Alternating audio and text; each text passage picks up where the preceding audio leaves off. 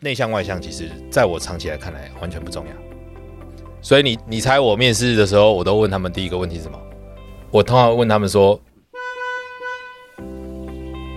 欢迎来到台湾默克 Life Science Podcast，一起坐下来喝杯咖啡，休息片刻，聊聊科学人的生活大小事。你现在收听的是《默默轻松聊》。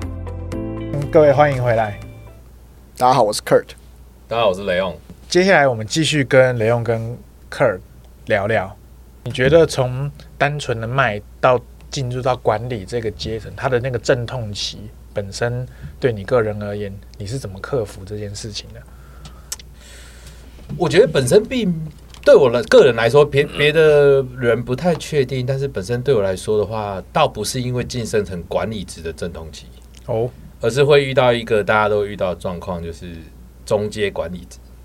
OK，哦中间管理职，因为你会有上下夹击的问题，下面的人他可能呢会有一些比较呃 routine 老子的事情，那上面的人他可能需要看到的是比较高的高度。哦，我觉得这两个文化呢，呃，你被中间磨的时候呢，那个说你是夹在中间的夹心饼干，或者是像磨石子一样磨你，这是这个真的也不是说说假的，嗯，这个感觉是特别强烈的。有可能你刚刚才在跟你的业务同仇敌忾的认为，哎呀，怎么可以让这个业务呢这么难推？但是呢，马上过了半小时之后，跟老板开会的时候，又在讲的是不一样的事情，讲的是高大上的事情。对，所以这个大概是比较特别的地方。哦不知道那个 Kurt 当初从销售的这个 job 脱离战线，是不是也有遇到类似的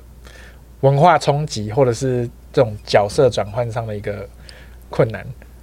我我我离开销售岗位之后，其实我哎，插个话，对为什么离开销售岗位？还蛮好奇的。因为我去念书了，我变学生了，所以中间没有什么阵痛期啊。哦，对，那你说具体我现在的方向，因为嗯我现在是属于就是亚太的，呃，就是反正就是一个 rotation program 嘛。那我就是在呃整个 APEC 会有机会去做轮调、去轮岗，所以我的方向上来说，其实还是会根据不同城市呃 Merck 分布的一个需求，然后以 project base 的方式去做。那像这次来回到台湾，其实就呃，实当然就是有一些是偏台湾的一个 strategy 的部分嘛。那其中也有一些包含就是台湾可能日常生活，就是总经理要分析台湾的一些业务的状况啊，然后我们去看怎么去改善啊，亦或就是说从一些比较不同的角度去看一下组织内部的一些 operation 的状况等等的，就是反正就啊打帮总经理打杂领薪水这样。总而言之，你你就是水，看要装在怎么样，的杯子里面就是就是打工人，就是打杂的打工人。哦，OK，所以其实算是一个蛮蛮有弹性的，变成是说有时候你有机会可以处理到最高大上的事情，有时候又会处理到最 detail、最难解、最会、最那个对，直接的可以可以。这么说。哦，那有没有你你曾有这样子的一个 function？你曾经接手过最不好处理的 Dirty job，Dirty job，对有没有就遇过你最不好处理的事？那你当时怎么样克服的？对我觉得还是，呃，我我觉得是人跟人之间这种有有时候其实事情没有对错啦，就是站在不同组织或是不同方向上面，对同一件事情你其实就会有不同看法。我觉得这类的事情是最不容易去处理的。那方式就是我们还是希望让大家去站在别人的角度去想一下，哎，为什么他是这样子做？其实很多事情不是出于恶意恶意啊，但就是那个立场不同，角度就不同，那你说的选择跟你说的话，其实是会稍微不太一样。所以这件事情，我觉得还是人还是就是组织当中最不容易 handle 的事情。哦，所以真的是人最难处理啦，事都还好。对，事都还好啦。嗯哦，其实我我还是觉得说，像因为像你应该你当时的读书的那些同才，他们现在应该都是往科技业或者是去往化学传产这样子的路子去走。你现在当初回看的话，你会更早去读这个 MBA，还是如果你当时可以再选择一次，你会往船厂或是科技业就台方向去？GG，对啊，M MBA 肯定是会读的了，但是你说最后就是如果可以重来之后，我应该会在台积电一百二十块的时候就 all in 身家买台积电。OK，所以其实像 Kurt 的这种转职，变成是说，因为像我个人而言呢、就是说读个 MBA 作为一个转职的方式，这件事情也不是没想过，但其实真的能够去执行的人，其实在比例上来说确实没那么多，很多人都是选择我这个岗位做得好好的。我就靠我累积的经验跟年资，靠着经验去升迁，靠着经验去升迁是多数人会去做的一个选择。对但但我觉得这个没有没有对错对了，就是说是个人的选择嘛，对不对？对啊，就是多数人会选择靠着过去的累积去升迁，直接靠着读书去大专的。对，是比较少人会去做，所以我其实蛮佩服这样子的一个勇气跟行动力啊。说实在，因为 MBA，我我像我我爸那个时候，我那时候有问说，诶，你觉得台湾或者是诶很多名校都有开 MBA 的课嘛？你觉得这个 MBA 读起来 CP 值怎么样？我是建议还是要去国外国对外读啊。他的说法就是，你读 MBA 更多时候是去交朋友。那你的那一群人，如果他的朋友的品质不够让你直接轮回天生的话，他的 CP 值就没有想象中的那么高。我我觉得我想要先暂停两位的这个对话。你知道这个，如果是有一些台湾企业的大老板听到的时候呢，对不对？嗯所以其实台湾还是很好的 MBA，是是它好挑，对台湾也有好的，是是是对对对，MBA 确实是一个，他真的要精挑细选过，确实确实。不过像雷龙那个，我还蛮好奇的，像读书转换跑道这件事情，你本人当时有过这样子的选择吗？的想法吗？其实对我来说，我觉得转换跑道一定要，嗯嗯，但是是不是借由读书不一定。对，那你想说，哎、这从一个在默克待了十二年的人来说，没什么说服力。嗯但其实因为在默克的时候，其实虽然说做的项目东项目都还是跟销售有关，只是呃负责的产业其实台湾的各个产业几乎都摸过一遍了，所以都还是蛮不一样的。那当然中间也有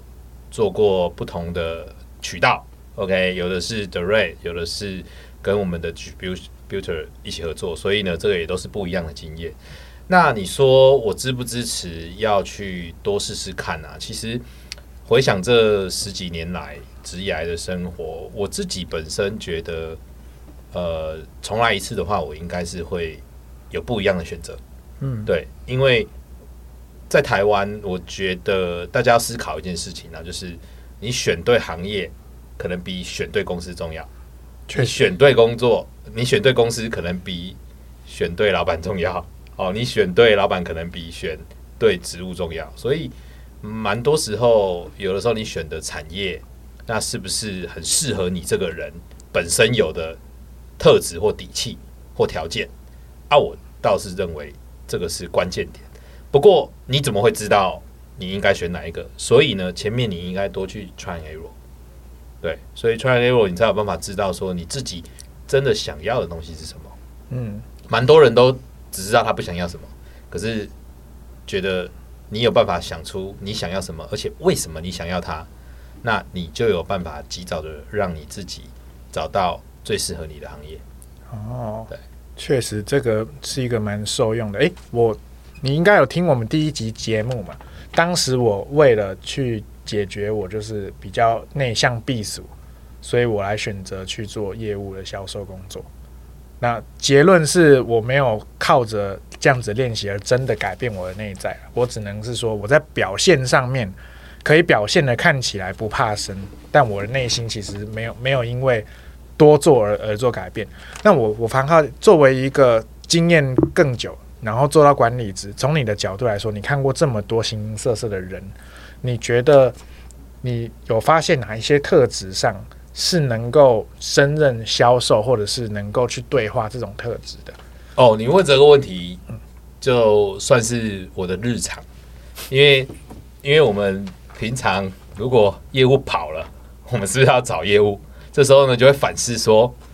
我是不是下次找的人呢，应该要是他更确定他想要当销售。嗯所以这个这个问题，其实在之前就有考虑过。呃，我觉得倒没有所谓的一定个性上的特质哦，尤其是说传统上来讲，大家会以为外向跟内向，可能外向的人比较占便宜，但是没有。像你刚刚提到你是内向，对不对？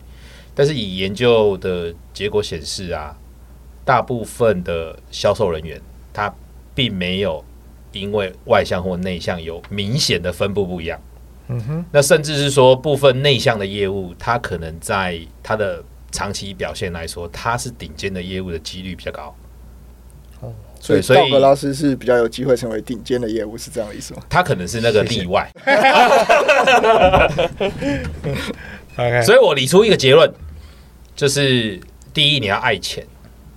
啊，但不一定是只有爱钱啊，你动机要够明确。只是说钱可能是确实在，尤其是你蛮年轻的时候，这是一个驱动力嘛。那第二个的话，就是你今天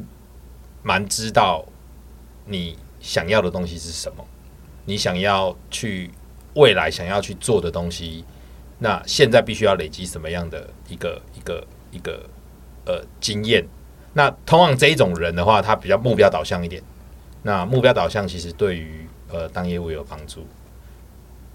那第三个就是呃，就怕会不会被人家骂。我我觉得脑袋要聪明一点的人当业务确实会有帮助，就灵活一点的。灵活一点的。所以内向外向其实在我长期来看来完全不重要。哦，所以其实即便是内向，但想要挑战看看的，你都认为不要因为内向而外向而断了去做销售的这一条可能性嘛，对不对？所以你你猜我面试的时候，我都问他们第一个问题是什么？我通常问他们说：“你爸爸年薪多高？”哦如果那种年薪很高的，我觉得啊，下一柜，OK，对家里过得比较优渥的，毕竟动机比较少。对哦，但这是玩笑话啦，因为通常也是不排除会有一些他们可能本身很早就已经立定自己想要 training 自己的能力的这种很明显的意向的人，对。所以像我之前不是常常抓着那个业务问，当我还没有当业务的时候，我都会问他们说：“哎、我适不适合当业务？”所以如果有人来问我这句话的时候呢，我会先问他一个问题，我会回问他说：“你想要问我的答案是你想听到我说你适合，还是你不适合？哦，如果你的想要听到的答案是我想要说你适合，那我就会告诉你你适合当业务，因为你已经想要试了，你只是差在你不知道，你也没有信心。但是如果你今天是因为哦，可能家里爸爸妈妈说啊，那是行李囝嘞，你应该去当业务吧，但你想要听到的是我从嘴巴说，哎、你不太适合，那我也想跟你说，你确实不太适合，因为你心里已经有自己的答案了。哦有点深奥。蛮深奥的，但是可以，这是一个值得细品。你细品，你细品。你，再再品品。两位有没有想要对于刚出社会的自己有没有什么假设可以跟他说一句话的话，你们想要对当初的自己说些什么职涯上的建议？我这边如果还可以对我说，或对我的小孩说，觉得多方尝试，了解自己，选对行业，燃烧生命。呃，我这边的话，我我倒也觉得说不是给自己，就是是我觉得听到或看到一句，我觉得很我觉得很启发我，就是那句话是说我们要忠于自己的职涯，而不是忠于某间公司。我觉得持续的成长，然后持续的知道你在职涯上面想探索什么、学习什么，我觉得这是很重要的。那会回到回到就是说，两位就是在我们公司在不同的职务上都为公司就是贡献了自己一份力了。那我只是我比较多吧，都都很多，哎、我应该 support 你了不少啊。蛮好奇，就是像像其实近年来就是各种外部因素了，其实全球的经济发展的状况，在算是疫情以来算是最因，这算是除了疫情之外蛮 tough 的一个点了。各位怎么看待在未来的三五年之内，这种生技、生技化学这类产业的一个发展跟前景？大家有没有自己的一个见解？COVID 这一波确实是为整个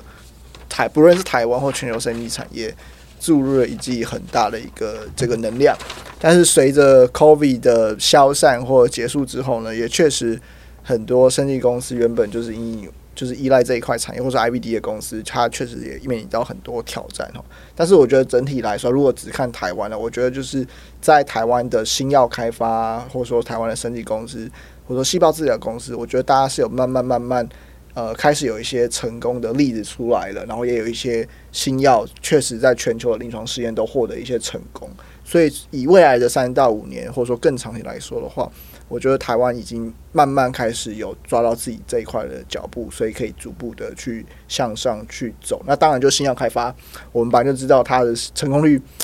就是不高嘛，然后中间也很多这种呃，不管从资金的因素啊、技术的因素、人才因素，都遇遇到很多挑战。但是整体来说，我还是蛮看好这个产业的一个发展的。OK，所以基本上就是大家的只要注入热情跟能量，其实现阶段它是一个，还有金钱，还有金钱，对，还是因为我们这一波有看到，就是那个口碑消退之后啊，那有一些天使投资，他们可能在各个国家的投资金额也有衰退。对，那台湾其实确实也是有衰退，不过因为我觉得这个历史走过去，虽然资金现在目前是比较短缺的，但是呃，台湾这一边因为曾经证明过自己可以了，所以我觉得这整个环境来说的话，应该这一些不管是企业家，那或者是这些 R D 的这种人才，他们可能对自己的自信心会比较高。那走过这一招，我没有认为白走。虽然说还是需要政府呃在产业链上面，然后呢能够建造一个像半导体业这样的一个 ecosystem。那当然这也不是只有政府的的这样子的一个一个努力啦，那必须要呃学术单位或者是产产业界，然后都必须要一起努力。对，那我觉得这样的话，我们台湾的这个呃生技业还是可以在全球或者是在亚洲这边找到自己的 position。嗯 OK，今天真的非常的开心跟荣幸，可以邀请到两位来跟我们分享两位非常宝贵的经验跟对于生技业的一个前景啊。那相信大家听了我们这期节目之后呢，不论是未来有机会要投入生技产业，或者是对于销售这一块有兴趣的，希望今天的一些 insight 跟看法都可以带给大家一些不一样的观点跟启发。那么我们今天的轻松聊就到这里告一段落了，非常感谢大家的收听。好，那谢谢道哥，也谢谢大家。哎，谢谢克尔德跟道哥。还想听到更多有趣的话题吗？快按下关注键，就能在第一时间收到我们的上线通知。